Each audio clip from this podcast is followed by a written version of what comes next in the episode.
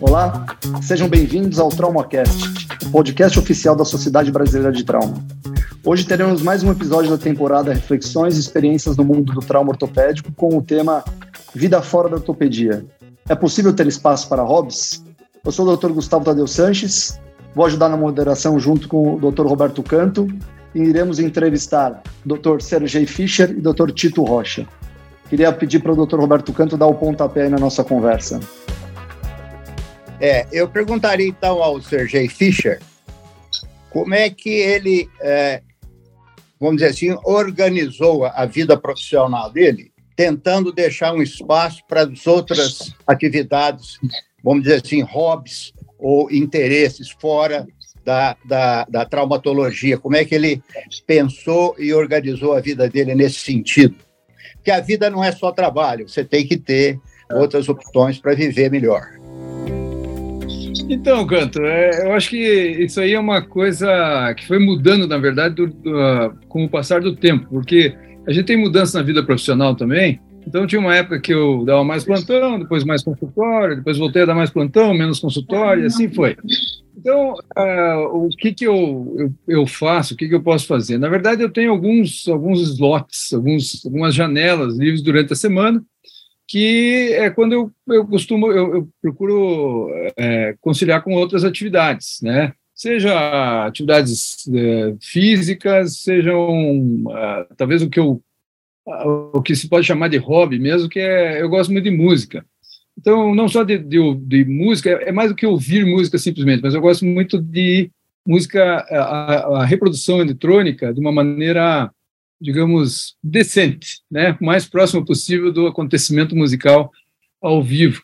Então, isso é, é, o que eu gosto de fazer quando eu tenho um tempo livre. Né? E eu procuro é, organizar isso para que durante a semana eu tenha pelo menos aí dois ou três períodos que eu possa sentar um pouquinho, ouvir uma musiquinha e pensar na vida. Sergei, mas vamos lá. Ah, eu imagino que agora você consiga organizar isso de uma forma muito fácil. Mas e no começo? A gente sabe que a gente fez uma área cirúrgica, é, durante o nosso aperfeiçoamento exige uma dedicação bem grande, horas extensas no centro cirúrgico. Você sempre teve esses períodos para o seu hobby? Como que foi isso no começo?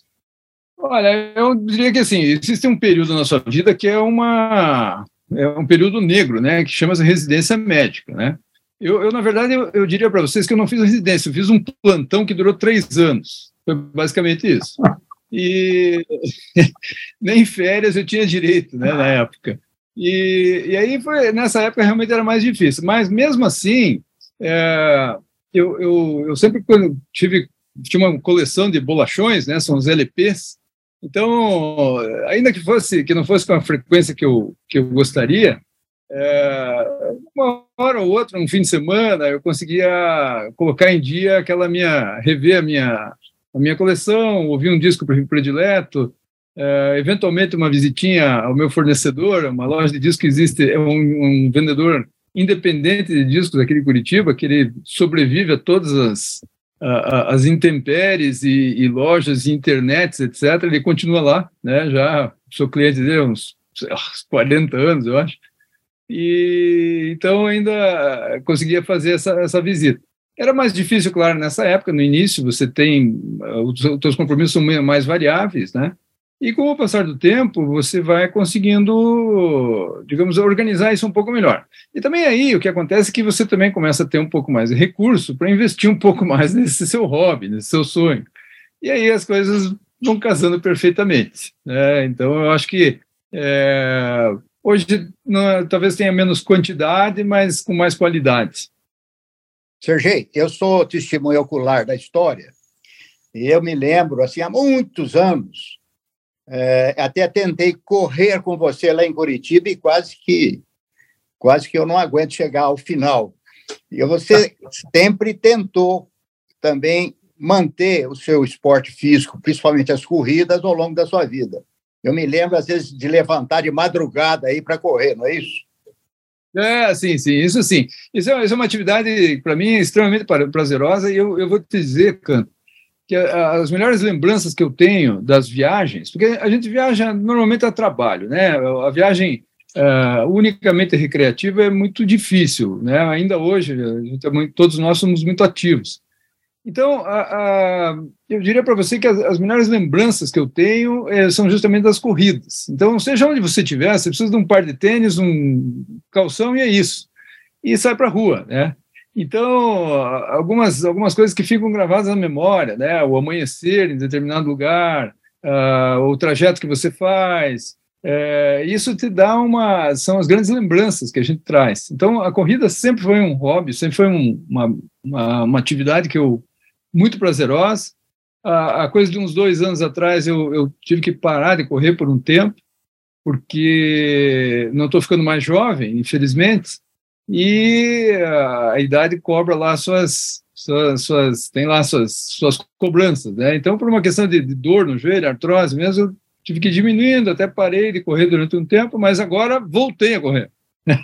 Não com a mesma intensidade, mas eu voltei a correr. Então, isso é uma coisa muito, muito interessante, muito gostosa, né?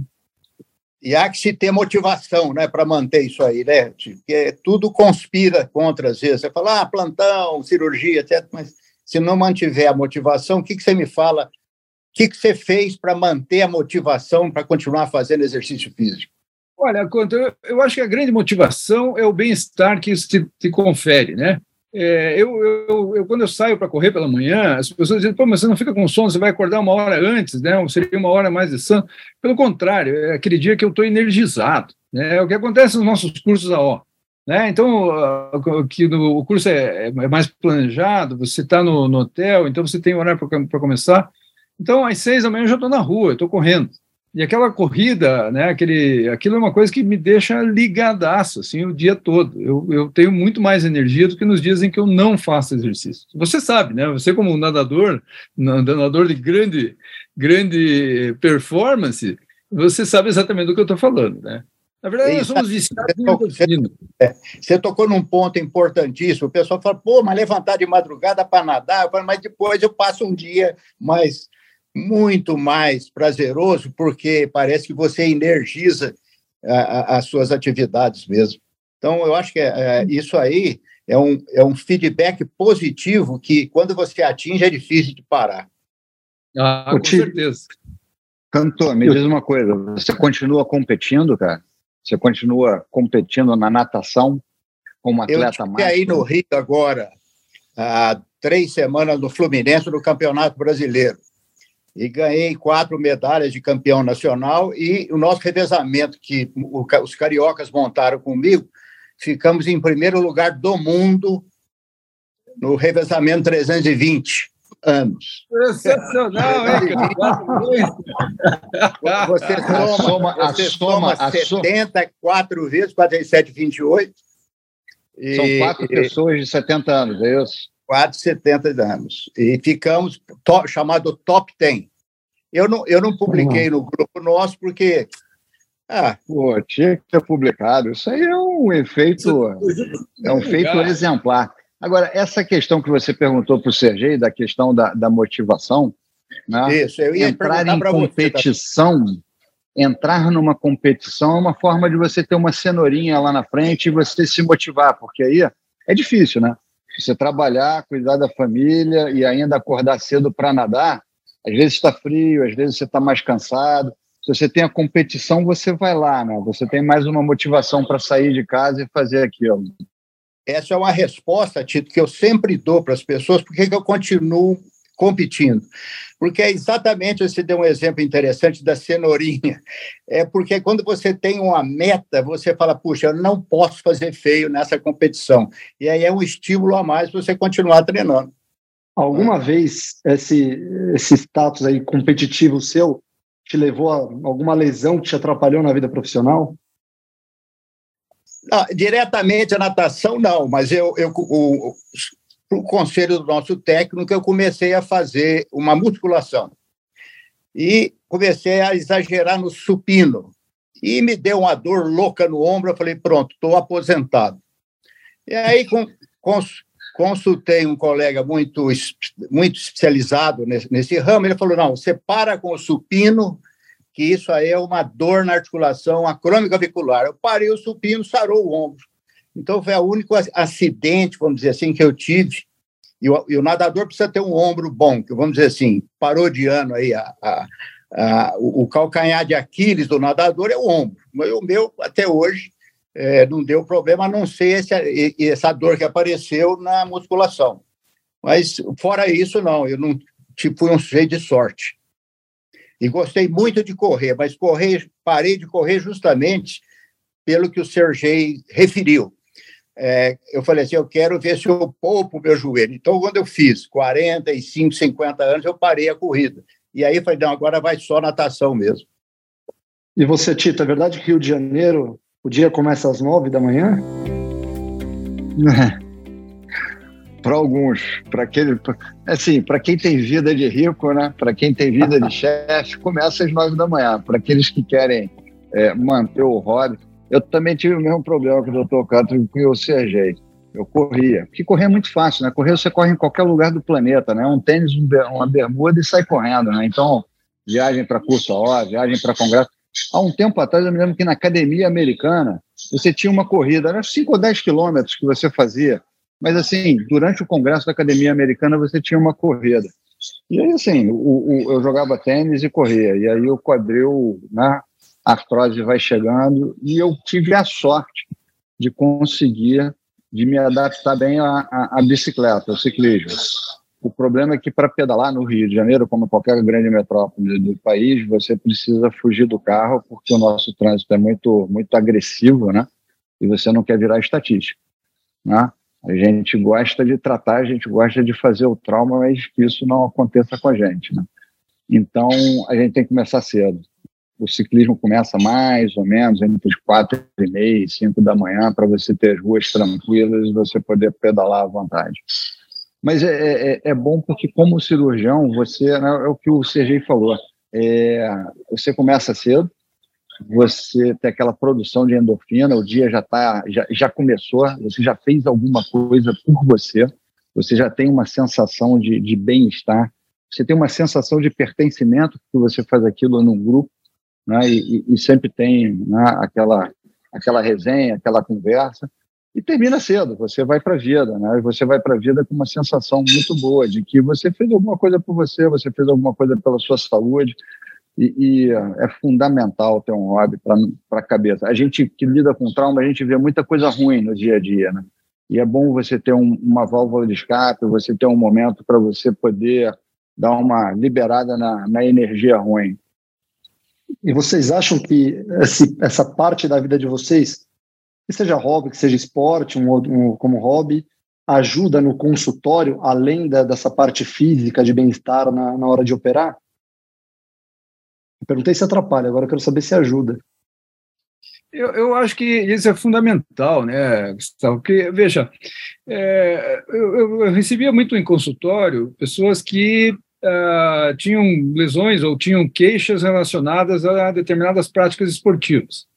E, por algumas vezes, eles tinham consultado especialista em medicina esportiva e não tinham chegado a uma solução.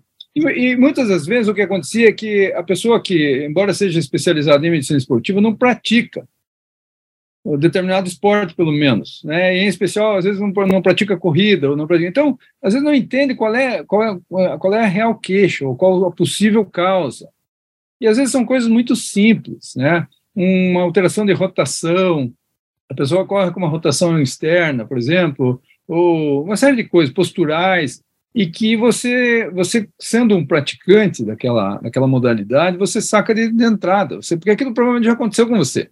Né? Então você já teve aquilo, aquilo já te causou dor, te diminuiu a performance, já, enfim. É, então eu acho que, é, que ela ajuda essa prática, esses, esses hobbies, além de ser uma coisa que te traz para a vida, né? Você tem que ter um contato com a vida, não é só trabalho. Eu também acho no consultório ah, importante você, às vezes, é, não, não, que você queira, vamos dizer assim, demonstrar mais do que seja, mas o, o paciente às vezes pergunta para você assim: Ué, doutor, mas o senhor faz isso que o senhor está me sugerindo? Iniciar exercício físico? Faço, sim, senhor. Eu nado cinco vezes por semana. Então, é, vamos dizer assim, às vezes esse exemplo que você dá para o paciente é um exemplo reforçado uhum. de uma mudança de vida, porque, como nós sabemos, é, principalmente na parte de ortopedia, o sedentarismo está na base de uma porção de problemas. E quando você mostra que você, mesmo tendo que trabalhar como médico, é capaz de fazer um condicionamento físico, de manter um condicionamento físico, o paciente, vamos dizer assim, fica mais estimulado a essa mudança de vida, de vida que você aconselhou a ele. Gustavo, acho que a gente vive num mundo meio transicional, né, cara? É, a gente não, não muito, né, não há muito tempo atrás, a gente via como uma coisa meio dogmática da, da medicina o repouso, né? A pessoa tinha que fazer repouso, né? O repouso curava tudo, né? E, e a gente, como traumatólogo, a gente quer justamente o contrário. A gente quer que a pessoa volte e volte rápido a sua, a sua atividade, né? E, e, assim, e a gente faz uma coisa que cura, né? Você tem uma lesão traumática, você trata a lesão traumática e a pessoa volta para o mesmo nível que ela tinha antes, né? Então, assim, a gente, é, é o movimento é vida para a gente, né? E, e, nesse mundo que as pessoas estão cada vez vivendo mais, as pessoas estão muito estressadas, eu acho que atividade física, quando você tem um hobby, esse hobby é atividade física, e você demonstra que você faz, você sente aquilo, você quer transmitir para o seu paciente, como o Canto falou, como o CG falou, eu acho que isso é uma coisa muito, muito benéfica, ajuda muito no consultório. Né? É, é, é como o médico tem uma posição de liderança na sociedade, né? E, e, a partir do momento que você exerce essa liderança de uma forma a, a ser um exemplo, né? Então, assim, é, é, é, um exemplo, uma pessoa, né, como o Dr. Roberto Canto, que aos 70 anos está nadando, está fazendo competição, está curtindo, né, curtindo, né, melhorando o seu tempo, né, no, no, pedal, na bicicleta, eu olho para o lado e, assim, eu não vejo muita gente da minha idade, aos 55 anos, eu sou, assim, do meu grupo ali, eu sou meio old school, mas eu vejo que as pessoas me têm como um exemplo, assim, pô, quando eu tiver a idade dele, eu quero estar tá fazendo que nem ele, eu quero estar tá me exercitando, eu quero estar tá buscando a saúde, e isso muda a tua vida né, é, é, de uma forma assim, você passa a descansar mais, você passa a se alimentar melhor, você passa a fazer musculação, né, doutor Roberto Cal? Faz um exercício é. de força ali para dar uma, né? Porque você sabe, né? a partir de uma certa idade começa a vir a sarcopenia. Então, todos esses assuntos, você começa até a estudar melhor o assunto, né? Começa a estudar um pouquinho mais sobre nutrição. Você está usando isso em você e você tem a possibilidade de usar também nos seus pacientes.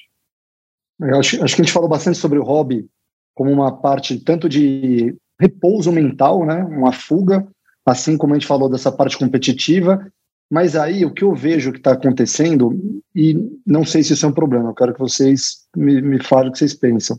A gente começa a ver muitos atletas amadores. E quando eu falo atleta amador, não é só quem pratica, é quem realmente começa a testar seus limites. Então, frequentemente, quando a gente fala de corrida, eu já vi paciente que começou a correr 3, 5, 12, meia maratona, uma maratona e começou a ter problema.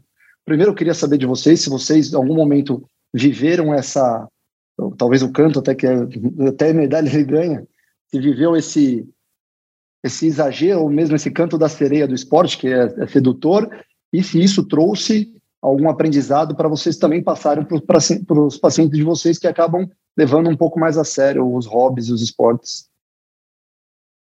É, eu acho que a, assim isso a gente vive muito no consultório é, o indivíduo que começa, ele chega com a seguinte queixa: eu comecei a correr e comecei a ter dor.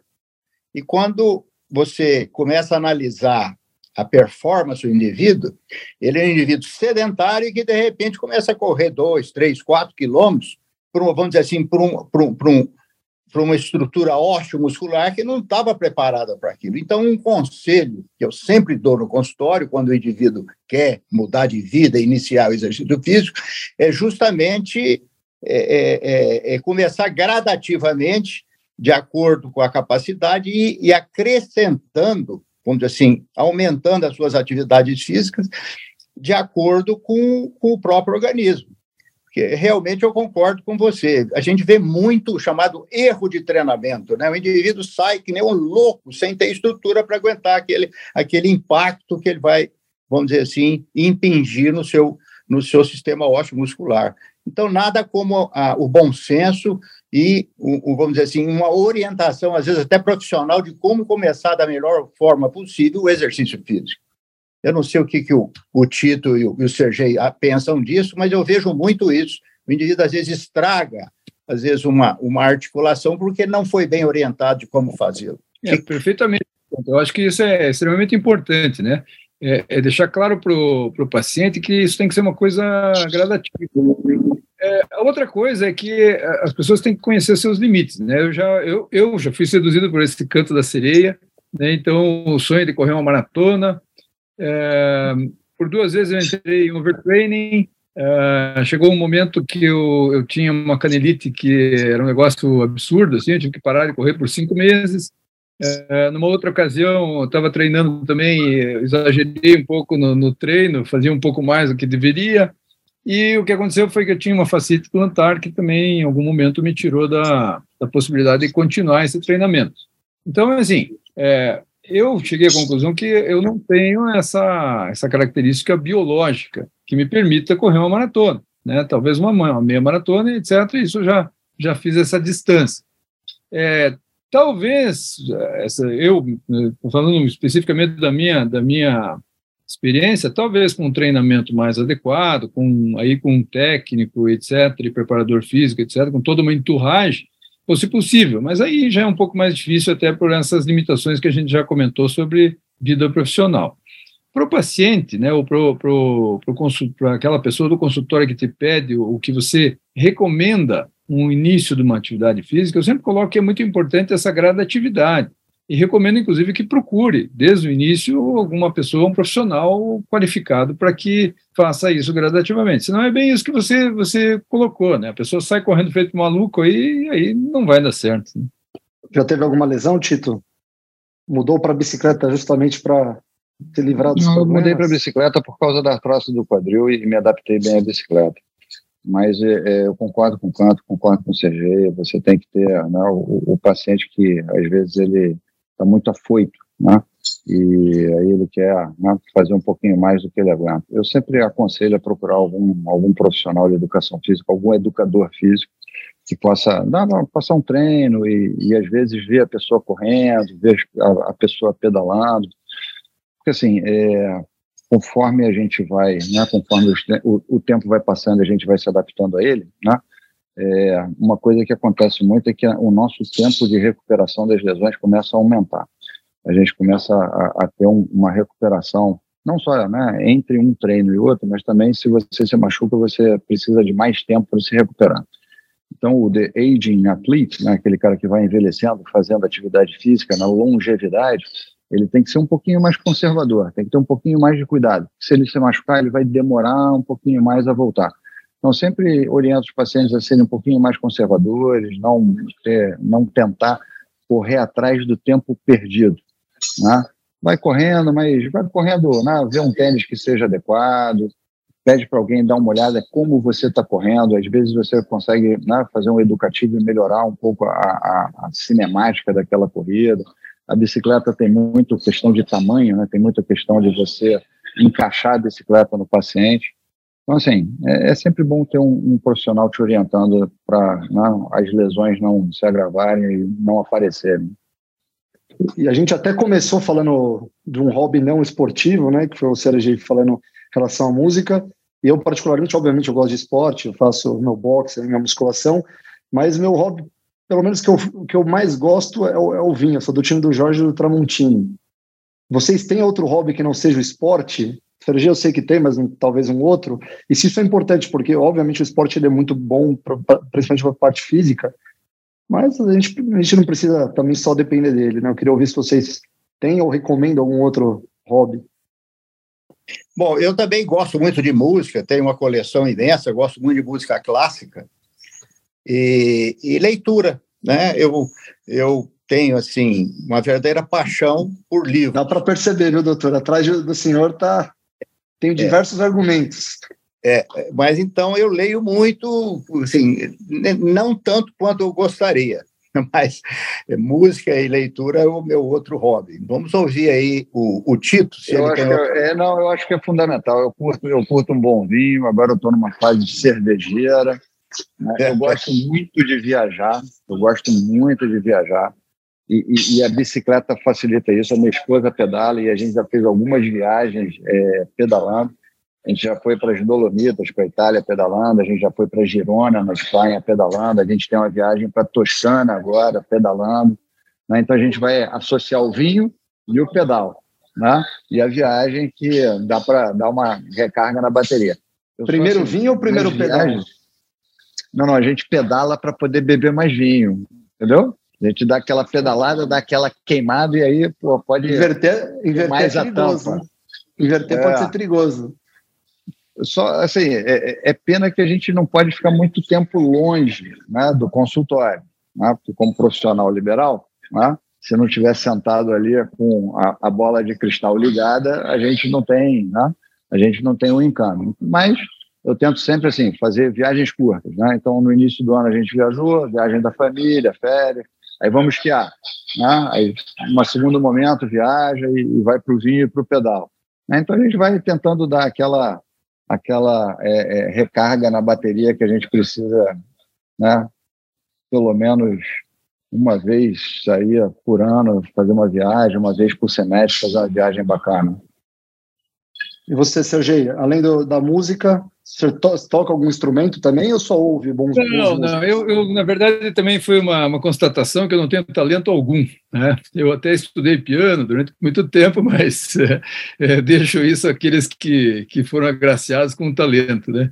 Então, é, mas é, é, o que eu, que eu gosto mesmo é música. Eu, o vinho, eu só procuro acompanhar e, e acabei aprendendo muito de vinho com vocês, né? com os Jorges, principalmente né, o Tramontini e o Jorge Santos Silva, e, e, acho uma coisa fascinante, mas eu não, não bebo, então é, eu, é, realmente não, não participo dessa, dessa paixão. Mas é, eu, quando eu viajo, em algumas ocasiões eu vou, vou visitar é, alguns, algumas, algumas lojas ou umas exposições de é, com equipamentos eletrônicos. E daí é, tem algumas coisas interessantes. Né? Nós estávamos uma vez em Miami, em West Palm Beach, na verdade, com o Pedro Labronite, todos vocês conhecem.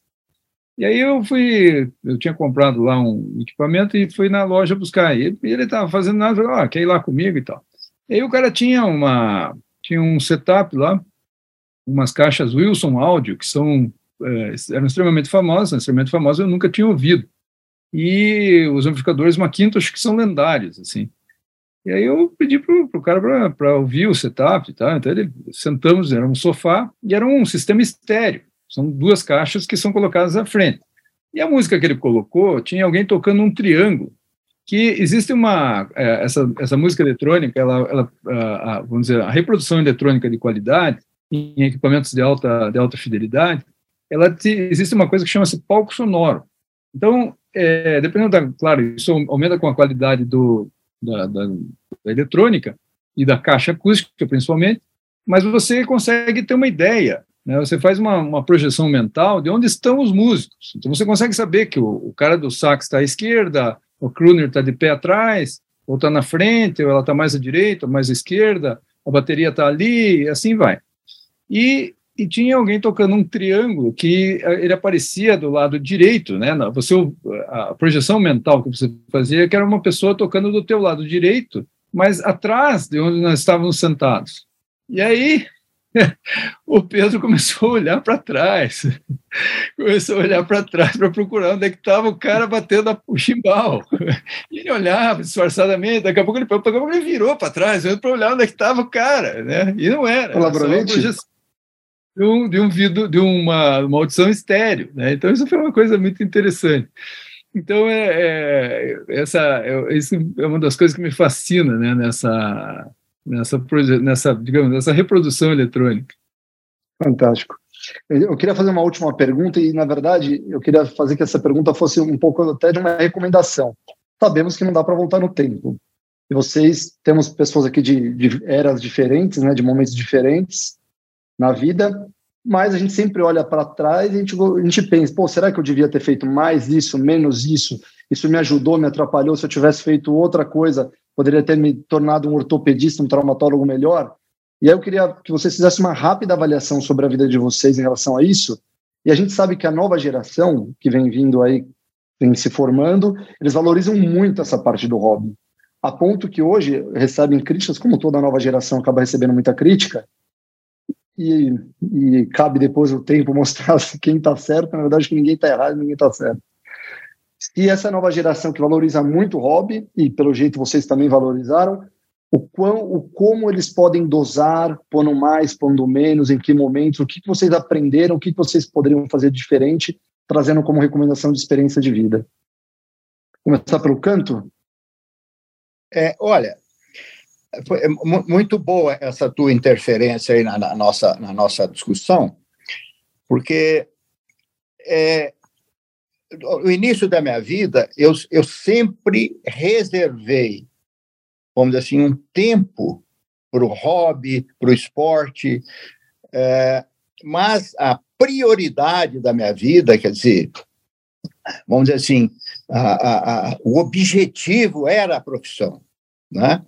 Tanto é que eu acho que o único ano da minha vida que eu não pratiquei esporte foi o ano de cursinho que eu fiz, que foi um ano absolutamente. Né, no, no tempo que eu entrei na faculdade lá em Ribeirão Preto, praticamente não tinha faculdades de medicina no interior, então era, era muito difícil. Então você tinha que fazer um esforço extraordinário. É, então o hobby e o esporte é, vinham, vamos dizer assim, um degrau abaixo daquele, daquele objetivo profissional. E o que me preocupa hoje, eu acho que você demonstrou indiretamente também essa preocupação, é que hoje essa nova geração é, parece que colocou a chamada qualidade de vida em primeiro lugar. Quer dizer, às vezes o indivíduo tem uma possibilidade profissional espetacular, ele abandona porque vai interferir na qualidade de vida. Isso, no meu tempo, assim, eu sou honesto para te dizer, isso não existia. Quer dizer, tinha que trabalhar, tinha que conquistar, tinha que vencer na vida. Hoje, não. Hoje, num ponto você tem razão. Eu não sei se eles estão mais certo ou, ou menos certo, mas hoje está muito radical. Hoje, se senhor, a qualidade de vida, se der, o sujeito até trabalha. O senhor faria a mesma coisa que o senhor fez ou mudaria um pouco as doses? Eu faria a mesma coisa, porque eu, a profissão me deu tudo que eu quis na vida. Quer dizer, eu sou um sujeito privilegiado. Né? Eu, tudo que eu pensei, sonhei, eu consegui através da profissão. Então, eu faria tudo exatamente igual, não mudaria muita coisa. Talvez eu toquei violão dois anos, eu tinha um certo pendor, mas devido também a estudo, eu abandonei. Talvez hoje eu teria continuado o violão, só isso. Sergei, por favor. É, eu acho que é, sempre é difícil a gente fazer um apanhado assim, mas eu, eu veja, eu, eu, eu, diria para você o seguinte: da, mesma forma que eu canto, é, eu também sempre dediquei, ah, talvez a maior parte do, né, do tempo à profissão, até porque ela exige isso, né? E para que a gente, ah, para que você atinja seus objetivos, você tem que lutar, né? Não nada vem de graça, nada bate a sua porta.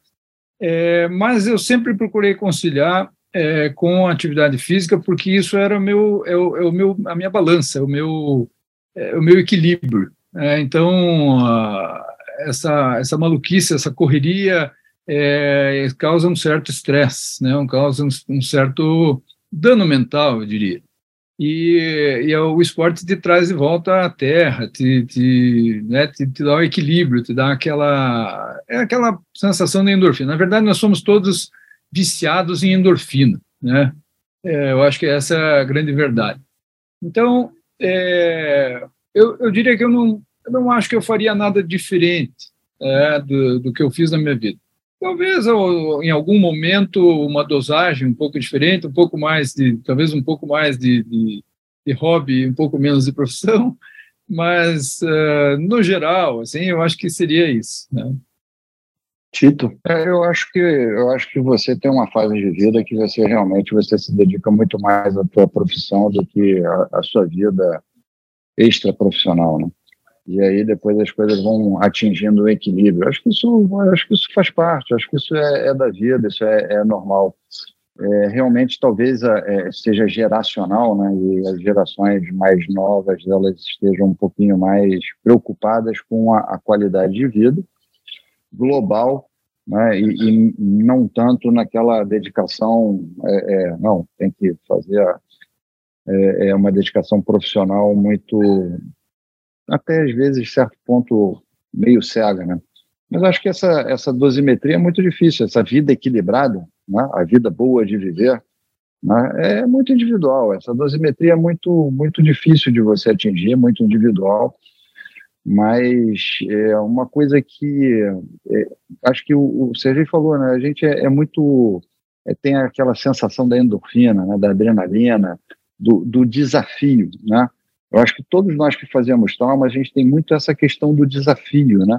As cirurgias são muito diversas, cada dia você está operando uma área do corpo diferente, você tem sempre um desafio melhor, um, um desafio maior, tem sempre um tornozelinho para botar você né, é, calçando as sandálias da humildade de novo, mas, enfim, a gente está sempre né, movido pelo desafio. Né? E, e, assim, eu, eu sempre encarei o trauma, a ortopedia, como um hobby eu ainda curto estudar. Né? Eu ainda curto receber um, um, um jornal em casa e abrir, tirar do plástico. Né? A gente lê, lê papel. Né? É, eu ainda leio o papel, né? eu ainda assino o jornal, eu ainda assino o, o Jorge. Eu curto receber, né? chegar na portaria, o porteiro me entregar assim, a revista e falar, cara, vou para casa correndo para ler o que, que saiu, né? ver o que, que, que tem ali.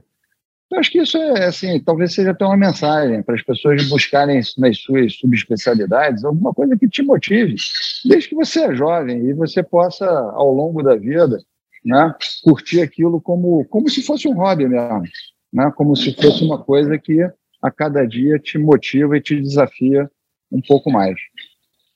É, isso. é fantástica essa mensagem, Tito. Eu ia falar isso.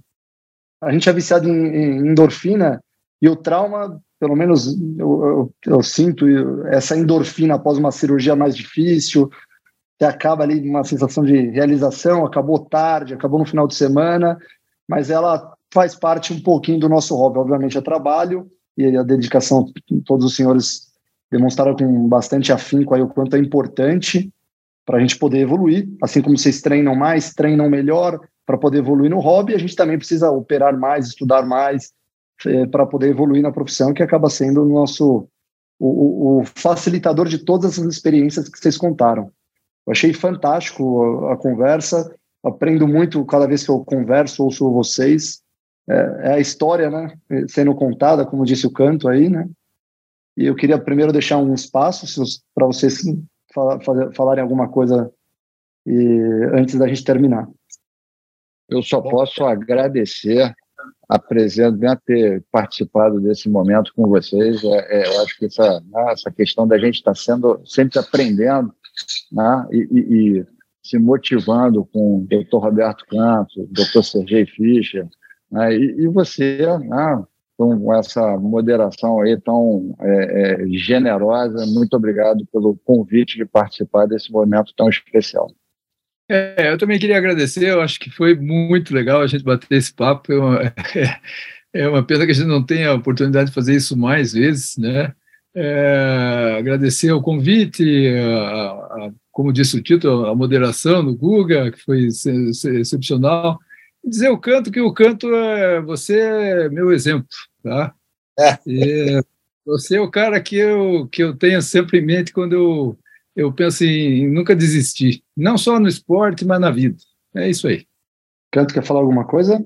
É, não, eu agradeço também a oportunidade, uma oportunidade ímpar, extremamente prazerosa de participar dessa conversa com amigos aí que alguns já, já os conheço há décadas e décadas. É, então, realmente, a gente sempre, apesar da idade, a gente sempre aprende nesse tipo de, de, de relacionamento, de, de, de, conversa com vocês. Muito obrigado pela honra dessa participação. Maravilha. Queria agradecer ao professor Canto, Sergei Tito. É, você acabou de ouvir mais um episódio do TraumaCast, o podcast oficial da Sociedade Brasileira de Trauma. Todas as temporadas e edições estarão disponíveis nas principais plataformas de streaming. Nos encontramos no próximo episódio. Até lá!